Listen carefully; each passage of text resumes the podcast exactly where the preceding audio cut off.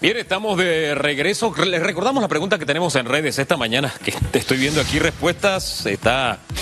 Esto le incomoda a mucha gente, ¿ah? A los 11 corregimientos creados por la Asamblea Nacional se podrían sumar seis más. La propuesta se da en medio de la pandemia y una crisis económica. ¿Qué opina? Use el hashtag radiografía. Wow. Nosotros seguimos teniendo la misma república la misma extensión de territorio. Teníamos hasta hace un par de años 505 corregimientos nada más. Esto se ha disparado y tiene una parte positiva porque de alguna forma los recursos se pueden canalizar directamente en la población, principalmente en el interior. Hay corregimientos tan grandes que hay gente que nunca ha ido a donde está la Junta Comunal, por ponerle un ejemplo, porque son bastante extensos.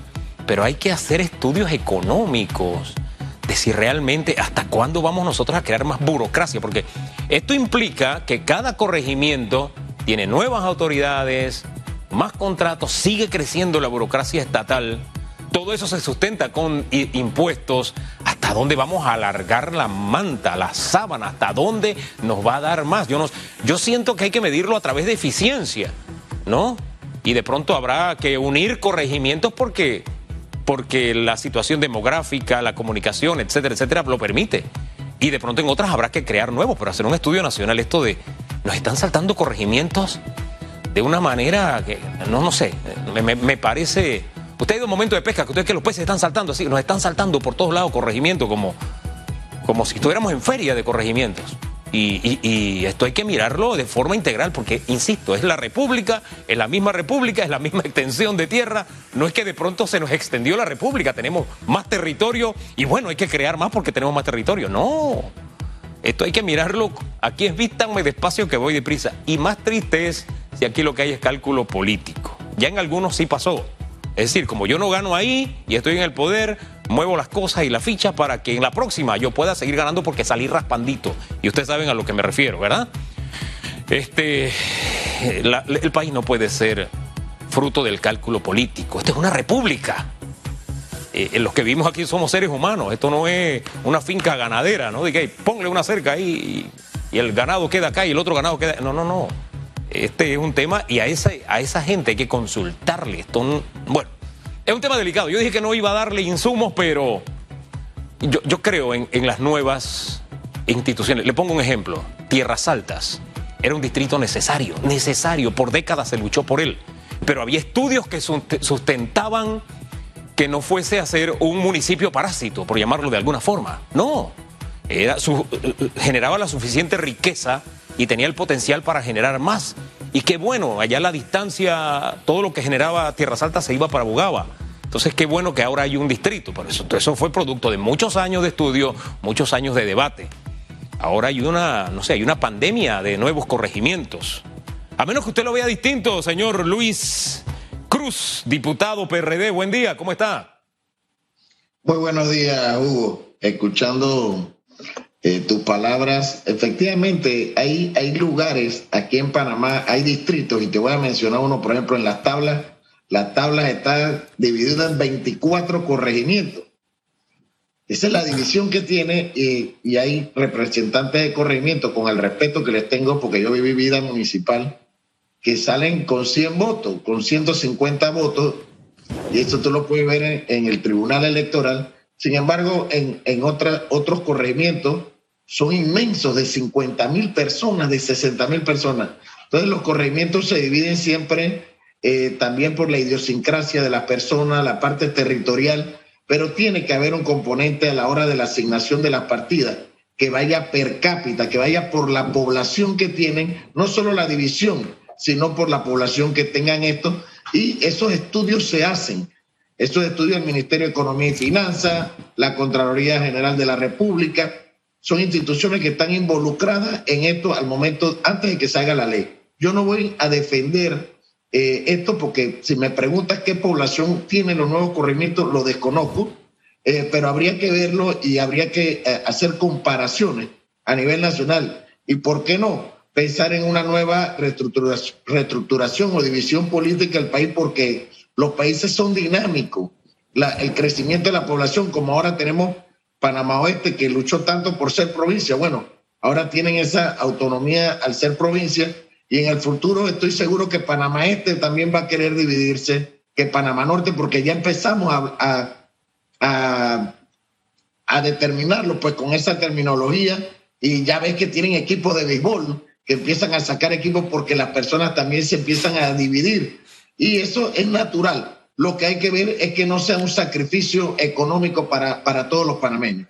Hombre, es que al final e, ese es el punto, diputado. Todos los panameños, cuando aquí se crea un corregimiento, eso tiene que ver con todos los panameños, no solamente con la gente del corregimiento. Y claro, la idiosincrasia del interiorano, nuestra idiosincrasia es diferente.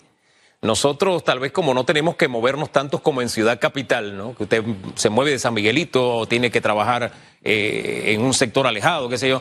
Allá usted está en su pueblo, este es mi pueblo, eh, y usted siente como un, hay como un sentido de pertenencia con el pueblo. Se lo digo en el mío. La gente de Volcán es la gente de Volcán, pero nosotros los de Nueva California somos los de Nueva California. Entonces eso es como parte de la idiosincrasia. Pero en la creación de entidades administrativas estatales hay que tener una especie de media ya sea por, hombre, como se hacen, aquí no hay que inventar el agua tibia. Para llegar a cierto nivel tú necesitas o la población o la extensión territorial, una serie de elementos que no es porque, espérate, que a mí me conviene políticamente. No, no, no, no, no. Es porque de esa forma administrativamente el país se administra mejor. El país, porque cada corregimiento le cuesta a todo el país, señor diputado.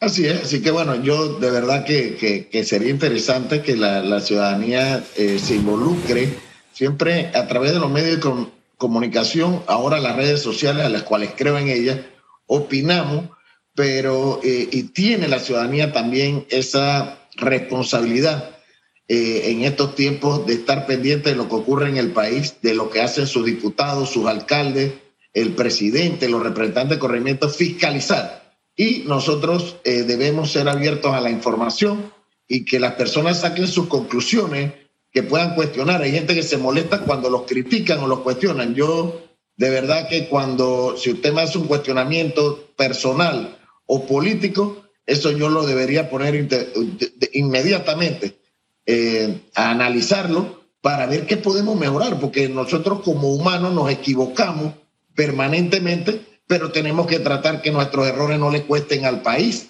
que nuestros errores no sean un sacrificio para la gente más pobre, la más vulnerable. Así que nosotros estamos para servir, eh, creemos eh, que permanentemente crecen las necesidades del país, pero tiene que haber una política de Estado desde el Ejecutivo, desde el Ministerio de Salud, Ministerio de Desarrollo Social y demás, para que tampoco pensemos que es el representante corrimiento el que tiene que resolver todos los problemas.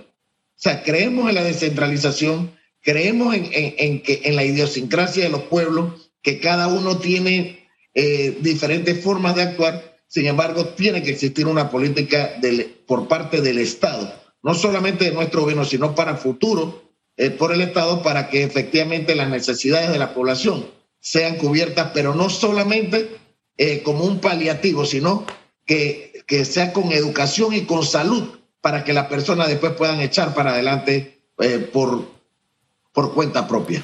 Fíjese, usted le dice, los errores le cuestan al país, que tiene que haber una política del Estado con respecto a su división geográfica o geopolítica, como le querramos llevar, o administrativa, como le querramos eh, llamar. Pero para que los errores, para no incurrir en errores, no sé, para esta pandemia de corregimientos que ahora tenemos, ¿cuál sería la, la vacuna, porque ya se aprobaron algunos, está el otro en discusión y todo parece que indicar por el ala que está presentando estas propuestas que van a tener el visto bueno. ¿Qué hacemos para detener esta pandemia de corregimientos?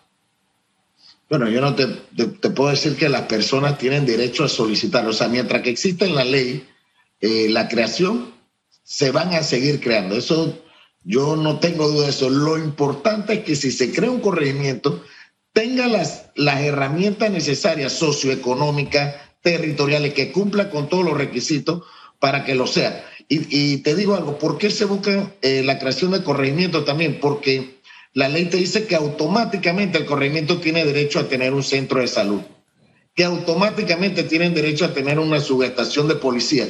Y la gente añora tener una subestación y un centro de salud. Pero cuando nos vamos a la realidad, te das cuenta que muchísimos corregimientos que fueron creados hace 15 años aún no tienen un centro de salud. Por eso te digo, esto tiene que ir casado con una política de Estado y yo entiendo a la ciudadanía perfectamente y entiendo los cuestionamientos, pero ahí es donde debe ir de la mano y hacer un inventario. ¿Cuántos corregimientos del país no tienen centro de salud y cuántos corregimientos del país no tienen una subestación de policía? Porque eso nos va a ir nutriendo y que efectivamente eh, podamos no solamente crearlos en papel, sino que empiecen a funcionar y que le dé, que le cumpla con las necesidades que tiene la población. Este, disculpe que la pregunta sea tan inocente, pero detrás de esta creación hay o no cálculos políticos, hay o no sastres en la Asamblea que están recortando la tela a su medida, la tela de los corregimientos, las medidas de sus necesidades. Disculpe que la pregunta sea tan inocente. La pregunta no es inocente, pero la respuesta va a ser lo más, eh, pues, lo más clara posible. Mira, por lo menos para mí, para diputado, en mi circuito, pues estamos, eh, el país está dividido en circuitos electorales, tenemos 16 corregimientos, eran 12, se crearon cuatro en el, en el periodo pasado, pero a mí, en realidad, como diputado, yo, a mí no me, ni me favorece ni me perjudica en lo absoluto en materia electoral, porque es la misma extensión de terreno con la misma población, pero dividida en corregimientos. Y en el, en el caso de nosotros, que somos del Partido Revolucionario Democrático, nosotros tenemos 10 representantes de los 16 y antes teníamos 9 de 12. O sea que al final yo creo que se perdió en, en ese sentido, pero no fue creado por un PRD, no fue, no fue una propuesta del PRD, fue una propuesta del panameñismo en aquel momento, pero que al final llega a ser ley de la República. Entonces, ya te digo, nosotros por lo menos no tenemos planificación, nosotros tenemos corregimientos inmensos. El corregimiento de, de, de Santiago tiene tres corregimientos inmensos, Santiago, Canto el Llano y San Martín, que son grandes y que, y que si nos vamos a comparar con otro corregimiento del país, necesitamos dividirnos. Pero hay que ver entonces si le vamos a crear las condiciones necesarias para que la gente pueda mejorar su calidad de vida. Ahí está el detalle. Como decía el filósofo Cantinflas, ¿mejora esto en algo la calidad de vida o no? El cálculo político implica que si yo divido más, el logro mío como diputado es eh, en esta área yo tenía cierta ventaja o cierta desventaja, pero te creé el corregimiento, yo comienzo a, a nombrar gente, comienzo a crear la estructura. Aquí las estructuras políticas llevan un cordón umbilical, el diputado, sus representantes, y trabajan así. Así que no hay que llamarnos engaño. El cálculo político está de por medio. Te voy a decir algo, Hugo. En, en, los cálculos políticos, por lo menos que han hecho, por lo menos en, en mi área, en Veragua, el que solicita crearlo después los pierde. ¿Ah, el que solicita la creación de los corregimientos después los ha perdido. O sea, no ha sido su partido el que, el que, el que ha ganado. O sea, que al final es un cálculo, pero no significa que vayas a acertar al 100%. Oiga, ese, ese dato me voy a quedar con él para averiguarlo. ¿ah? Porque dice mucho para los sastres de corregimientos en este momento. Sastres que pueden terminar creando desastres a propósito. Pero son las 8.18 minutos. A propósito de crear, hay una creación, una criatura que se está creando y gestando. Ya pasó de los nueve meses esa criatura de gestación, porque viene desde la asamblea pasada esta criatura. El reglamento interno se exige a voces lo que la ciudadanía quiere como reglamento interno. Los diputados tienen seis propuestas de cambio de reglamento interno. Se peleaban la paternidad de la criatura, los diputados. Fui yo porque yo soy el presidente, no fui yo porque fue el primer proyecto. Y al final la criatura no nace. Este es un no nacido. ¿Qué vamos a hacer con este tema, señor diputado? No, nosotros eh, estamos en la comisión de credenciales y nos corresponde, nosotros estamos haciendo un llamado eh, que la población, por eso es importante que la población sea parte siempre de, las transformaciones y tiene que exigirle a sus diputados y a sus autoridades. En este caso nosotros eh, tenemos la necesidad de actualizar a la Asamblea Nacional. Pero ¿cómo actualizamos a la Asamblea Nacional? Bueno, haciendo una reforma al reglamento interno que le permita tener, eh, poder ser eficiente en su gestión, agilizar su proceso. Y, y esto va desde, por ejemplo, el voto electrónico, al cual nosotros aspiramos en el 2021 tener un voto electrónico y que la población sepa eh, no solo el día ese de una votación, sino que la, la, población pueda ver cómo votó su diputado durante toda la gestión según, por temas y que la persona al momento de ir a una elección, dice, yo voy a ver el diputado en qué, cómo votó con el tema X y que puedan tener acceso. Eso es transparente. Y nosotros pues aspiramos a que la transparencia sea parte fundamental de la Asamblea Nacional. ¿Y la transparencia qué significa? No, no significa perfección, significa que usted como periodista o como ciudadano puede ver lo que ocurre para entonces poder sacar un análisis y cuestionar. Pero si, la, si usted no puede ver nada, entonces usted no puede tener un sano juicio. Así que entre eso está también la creación de dos comisiones que son fundamentales en la actualidad, como es la del tema de la energía y de tecnología, eh, la, energía es uno de los principales temas de conversación en el mundo. Y el tema tecnológico también que nos permita eh, legislar eh, eficientemente con el tema, por ejemplo, de redes digitales, todos los delitos que ocurren ahora en el mundo que tienen que ver con, con, temas que cuando que hace 10, 15 o 20 años ni siquiera hablábamos. Bueno, ahora tenemos realidades diferentes y creo que la, creando comisiones, esto no afecta en lo absoluto la parte interna de la Asamblea, sino eh, es como un nuevo organigrama, pero que te va a permitir trabajar con el mismo equipo técnico y, con los mismos diputados. O sea, no, no hay que tener más diputados para tener más comisiones, sino subdividir ese trabajo, don Hugo. Para que nos aclare, ¿cuántas comisiones nuevas estarían proponiendo y si se elimina alguna de las que ya existe, ¿en qué consiste exactamente este tema? La, inclusión es tener dos nuevas. Tenemos 15 comisiones en la Asamblea Nacional eh, y es la creación de dos nuevas. No, no estaríamos eh, creando, por ejemplo, el tema de energía se ve en la Comisión de Asuntos eh, Económicos. ¿Qué pasa? Que ahí tú ves un montón de instituciones que tienen que ver con el asunto económico y entonces ahí entran los hidrocarburos y entra el tema de la minería y demás también en comercio. Entonces, despejando esto, tú harías una importante comisión de energía y toda vez que también se puedan desarrollar y hacer planteamientos, propuestas de ley para que eh, podamos desarrollar la energía limpia. La energía como la eólica, por ejemplo, que solamente nosotros tenemos el 4% de producción de energía eólica y este, tenemos atrasos con respecto a nuestro vecino en, en esta materia. Y sabiendo pues que nosotros no tenemos petróleo, pero nos iríamos de verdad eh, a ver eso y a ver el tema de los descuentos también en los diputados. Diputados, si usted no va, igual que cualquier otro funcionario, usted tiene 18 días de enfermedad. Usted tiene 18 días para ausentarse por enfermedad. De lo contrario, si usted no va, para eso está el suplente. Pero no puede ser que la, la, la curul esté vacía tanto del principal como el suplente y recibamos, porque me incluyo, recibamos el salario como si no hubiera pasado nada. Nosotros tenemos una gran responsabilidad en la actualidad y tenemos que ser ese ejemplo de lo que, de cómo tiene que ser un servidor público. Mire, la asamblea actual, y ahora estamos entrando ya en lo espeso del chicheme con esto de descontar los días de trabajo, o de ausencia más bien. Este, la Asamblea Nacional actual es producto de una serie de deformaciones que se han ido creando a través del tiempo a favor de los diputados.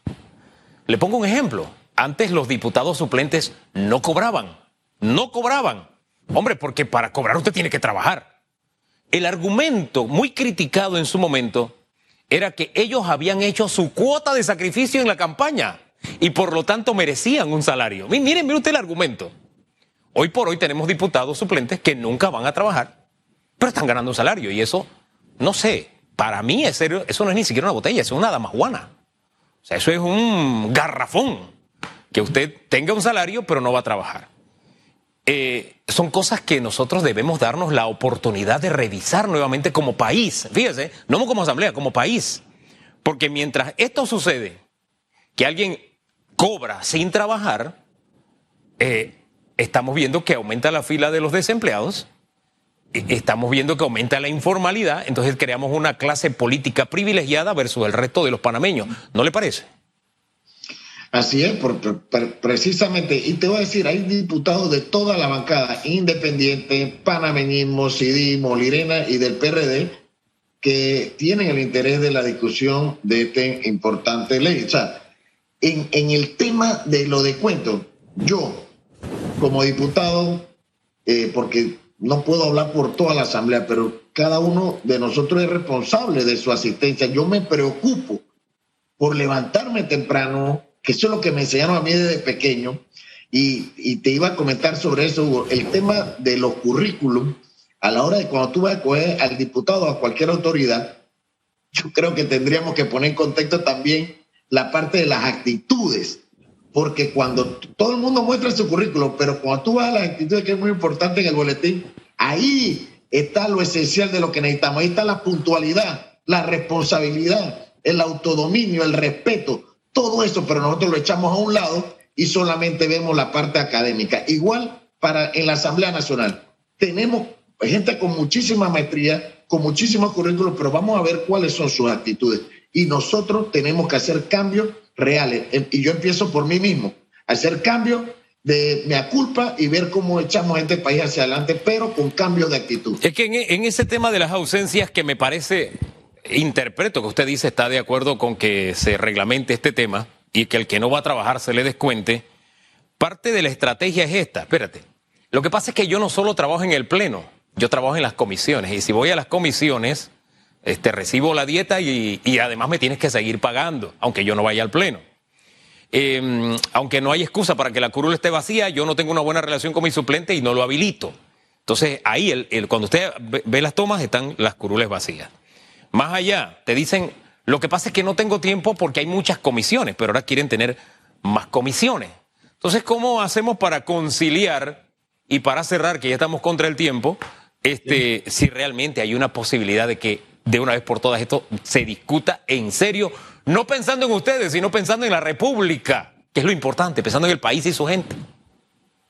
Bueno, como, como hay una posibilidad real, nosotros como, como tenemos esa responsabilidad y es un compromiso que tenemos, no del presidente de la Asamblea, el presidente se comprometió con proponerlo y diputados como Juan Diego Vázquez que presentaron iniciativa y demás, pero el compromiso es de todos los diputados, de los 71 diputados, tenemos el compromiso de dejar un reglamento interno para que la futuro, los futuros diputados que vengan eh, puedan eh, efectivamente cumplir con su labor y que la ciudadanía se sienta tranquila.